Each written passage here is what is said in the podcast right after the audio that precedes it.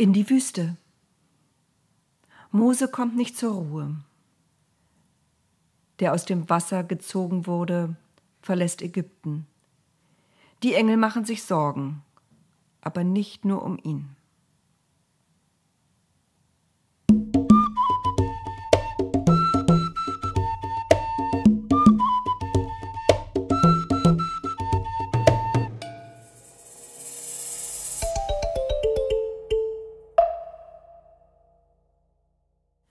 Der Aufseher war tot. Das stand fest. Was sollte Mose nun machen? Er nahm sich eine der Schippen, die auf der Baustelle herumlagen, grub ein tiefes Loch und verscharrte den Toten. Auch wenn es ein brutaler Aufseher gewesen war, was er Mose getan hatte, war verkehrt. Was geschehen war, war so schlimm, dass er es niemandem erzählen konnte, nicht einmal seinen Geschwistern oder seinen Eltern. Staubig und erschöpft ging er an diesem Tag in den Palast und war froh, dort niemanden mehr zu begegnen. Am nächsten Tag trieb es ihn dennoch wieder auf die Baustelle. Vorsichtig näherte er sich. War seine Tat entdeckt worden? Hatte man den Toten gefunden? War vielleicht der Falsche dafür bestraft worden? Mose hatte Angst aber nichts deutete darauf hin, dass seine Tat ans Licht gekommen war. Wieder kletterte er auf das Baugerüst. Er war ein Ägypter, ein vornehmer Ägypter dazu. Jederzeit war es ihm erlaubt, als Angehöriger der königlichen Familie die Baustellen zu besuchen. Er hörte aufgeregte Stimmen. Zwei Männer stritten sich lauthals. Mose ging weiter, da sah er die beiden. Er sah auch, wie einer den anderen bedrohte. Warum streitet ihr euch? rief er. Reicht es nicht, dass die Aufseher euch schlecht behandeln? Müsst ihr euch auch noch schlagen? Die Männer verstummten und musterten ihn kühl. Was willst du von mir? sagte der Angreifer mit rauer Stimme. Meinst du, du kannst dich zum Streitschlichter über uns erheben? Oder willst du mich auch umbringen, wie du gestern den Ägypter umgebracht hast? Mose erstarrte. Es war also doch nicht unbemerkt geblieben. Sie hatten ihn gesehen und sie hatten geschwiegen. Vielleicht aus Furcht, selbst beschuldigt zu werden.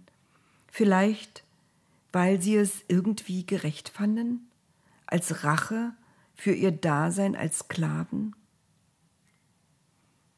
Ist schon gut, stammelte Mose. Ist gut, ich gehe ja schon. Er stieg vom Baugerüst. Es hatte sich aber doch herumgesprochen, dass einer der ägyptischen Aufseher spurlos verschwunden war. Es hatte sich auch herumgesprochen, dass Mose ziemlich oft dort gewesen war. Es hatte sich herumgesprochen, dass ein Ägypter einen anderen vom Baugerüst gestoßen hatte. Die Sache war bekannt geworden, die ganze Stadt sprach davon. Es war eine Frage der Zeit, wann der Pharao davon erfuhr. Bevor das geschah, musste Mose verschwinden, sonst würde der Pharao ihn töten. Er hatte keine Zeit, sich zu verabschieden, weder von der Prinzessin noch von seinen Lehrern, schon gar nicht von seiner Familie, die er gerade erst wiedergefunden hatte. Er musste fliehen. Wohin?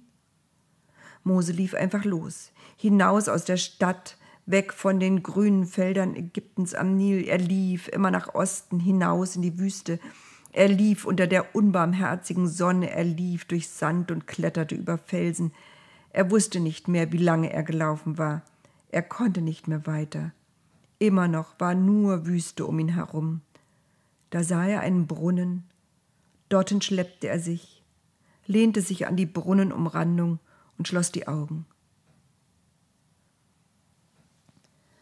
Als die Sonne schon tief im Westen stand, hielt er die Augen immer noch geschlossen, aber er hörte die Glocken der Tiere, das Stampfen und Scharren der kleinen Hufe, das Meckern und Blöken. Das mussten Schafe und Ziegen sein. Mose dachte an die Erzählungen seiner Leute. Unsere Vorfahren waren umherziehende Hirten. Hier würde er bleiben wie auch immer dieses Land hieß. Er wollte Schafhirte werden wie Abraham, wie Jakob. Er war auch ein Kind Israels. Er öffnete die Augen. Eine Herde von Tieren näherte sich dem Brunnen angetrieben und geleitet von jungen Frauen. Mose rappelte sich auf. Die üblichen Höflichkeitsfloskeln wurden ausgetauscht. Für die Mädchen war es nichts Ungewöhnliches. Da kam ein Fremder und bat um Wasser. Sie stiegen hinab in den Brunnen und schöpften für ihn. Mose bedankte sich. Da hörte er noch mehr Stimmen und das Scharren und Blöken von Tieren. Er drehte sich um. Aus der anderen Richtung kamen noch mehr Hirten mit ihren Herden. Die Mädchen schauten sich an. Fangt an, sagte eine, und sie begannen eilig mit ihrer Arbeit. Eine stand unten im Brunnen und füllte Krüge mit Wasser, die anderen reichten die Krüge weiter von Hand zu Hand, die letzten füllten damit die Tränken für die Tiere, die durstig waren vom Tag. Sieben Mädchen zählte Mose. Waren es Freundinnen oder Schwestern? Er wollte sie fragen, aber sie arbeiteten schnell und konzentriert. Da konnte er sie nicht stören. Ein Mann mit kräftigen Schultern drängte sich breitbeinig zwischen die Kette. Herrisch nahm er den Krug, den eines der Mädchen ihrer Nachbarin hatte weiterreichen wollen. Schluss für heute, verkündete der breitbeinige Angeber. Jetzt wird für unsere Tiere geschöpft, wir brauchen auch Wasser. Mit einem Fußtritt vertrieb er die Tiere der Mädchen von den Wassertrögen. Mose verstand. Die Idylle täuschte. Der Kerl regte ihn auf mit seinem Gehabe. Schon wieder wurde er wütend. Aber Wut war ein schlechter Berater, das wusste er jetzt. Jetzt brauchte er etwas anderes als Wut. Er brauchte, was er gelernt hatte am Hof des Pharao, Stolz. Mose richtete sich zu seiner vollen Größe auf. Zum Glück war er größer als der Angeber. Zum Glück hatte er am Hof des Pharao gelernt, wie man sich Respekt verschaffte mit Stimme und Haltung auch wenn ihm jetzt niemand glauben würde, dass er mal der Prinz von Ägypten gewesen war. Er musste sich nur daran erinnern, wie er dagestanden und die Paraden des Militärs abgenommen hatte, wie die Leute sich vor ihm in den Sand geworfen hatten, und schon wurde sein Rücken gerade, sein Kopf unbeweglich, das Kinn schob er unmerklich vor, die Augen blickten starr in unbestimmte Ferne. Das machte Eindruck. Es wirkte. Der Kerl zog sich zurück. Mit einer Kopfbewegung forderte Mose die Mädchen auf, weiterzuschöpfen. Als die Tiere ihrer Herde genug getrunken hatten, trieben sie sie zusammen. Jetzt ihr, sagte Mose zu den Hirten, denen nichts anderes übrig geblieben war, als zu warten. Wir gehen dann mal. Sie knurrten einen unverständlichen Gruß zum Abschied und kletterten in den Brunnen. Das war doch Frauensache. Noch nie hatten sie selbst Wasser holen müssen. Wie selbstverständlich begleitete Mose die sieben jungen Mädchen mit ihren Tieren noch ein Stück. Dort wohnen wir, sagte eines der Mädchen und zeigte auf ein Zeltlager mitten in der Steppe. Mose zögerte. Sollte er einfach so mitgehen? War das nicht unhöflich? Oder Gefährlich? Er war als Ägypter zu erkennen in Sprache und Aussehen. Lieber blieb er allein zurück. Die Mädchen zuckten mit den Schultern und gingen weiter. Komischer Fremder. Ihr Vater blickte sie erstaunt an. Warum seid ihr heute so früh zurück? Die Sonne ist noch nicht untergegangen. Was war los? Da erzählten sie ihm von dem fremden Mann aus Ägypten, der sie gerettet hatte vor den Frechheiten der anderen Hirten, die sie sonst immer vom Brunnen verdrängten und sie zwangen, auch für die fremden Herden Wasser zu schöpfen. Er hat uns sogar Wasser geschöpft und das Vieh getränkt, beendeten sie ihren Bericht. Und wo ist er jetzt? wollte der Vater wissen. Wieder zuckten die Mädchen mit den Schultern. Warum habt ihr ihn nicht mitgebracht? Wisst ihr nicht, was ich gehört? Man lässt keinen Fremden allein in der Steppe. Er wollte nicht mitkommen, verteidigten sich die Schwestern. Der Vater ließ nicht locker. Holt ihn her und ladet ihn zum Essen ein. Es waren, wie wir schon erfahren haben, sieben Schwestern. Alles Töchter des Priesters des Landes Midian. Sein Name war Reguel. Mose blieb nicht nur an diesem Abend. Mose beschloss, in Midian zu leben, als Hirte, wie seine Vorfahren. Seine Wollperücke hatte er schon längst in die Wüste geschmissen. Nun ließ er sich Haare und Bart wachsen und kleidete sich wie die Hirten in Midian. Nichts erinnerte mehr daran, dass er einmal der Prinz von Ägypten gewesen war. Er heiratete eine der Töchter Reguels, Zippora. Als das erste Kind zur Welt kam, war es ein Sohn. Mose sagte, ich nenne ihn Gershom, denn Gast bin ich hier im fremden Land. Immer seltener dachte er an seine Zeit als Prinz. Er wollte Ägypten vergessen, nie mehr daran denken müssen. Hier störte es niemanden, wenn er wenig sprach. Hier war er einfach nur Hirte und Familienvater.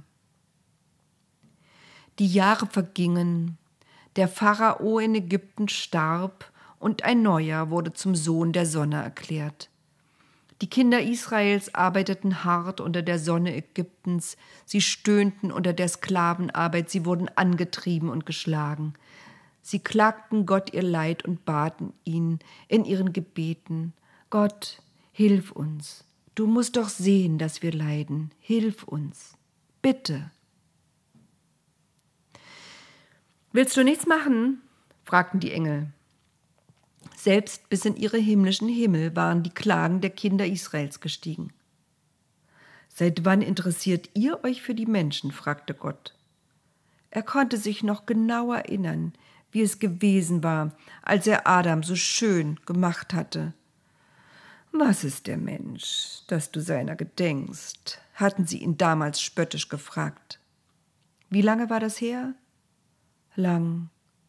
Aber Dennoch war es noch ganz gegenwärtig. Falls es dir schon aufgefallen ist, sagten die Engel, und ihr Ton klang etwas spitzig, falls es dir schon aufgefallen ist, wir haben einen ausgeprägten Sinn für Gerechtigkeit. Und das hier, das gefällt uns nicht, gar nicht. Mir auch nicht, brummte Gott. Aber was soll ich tun?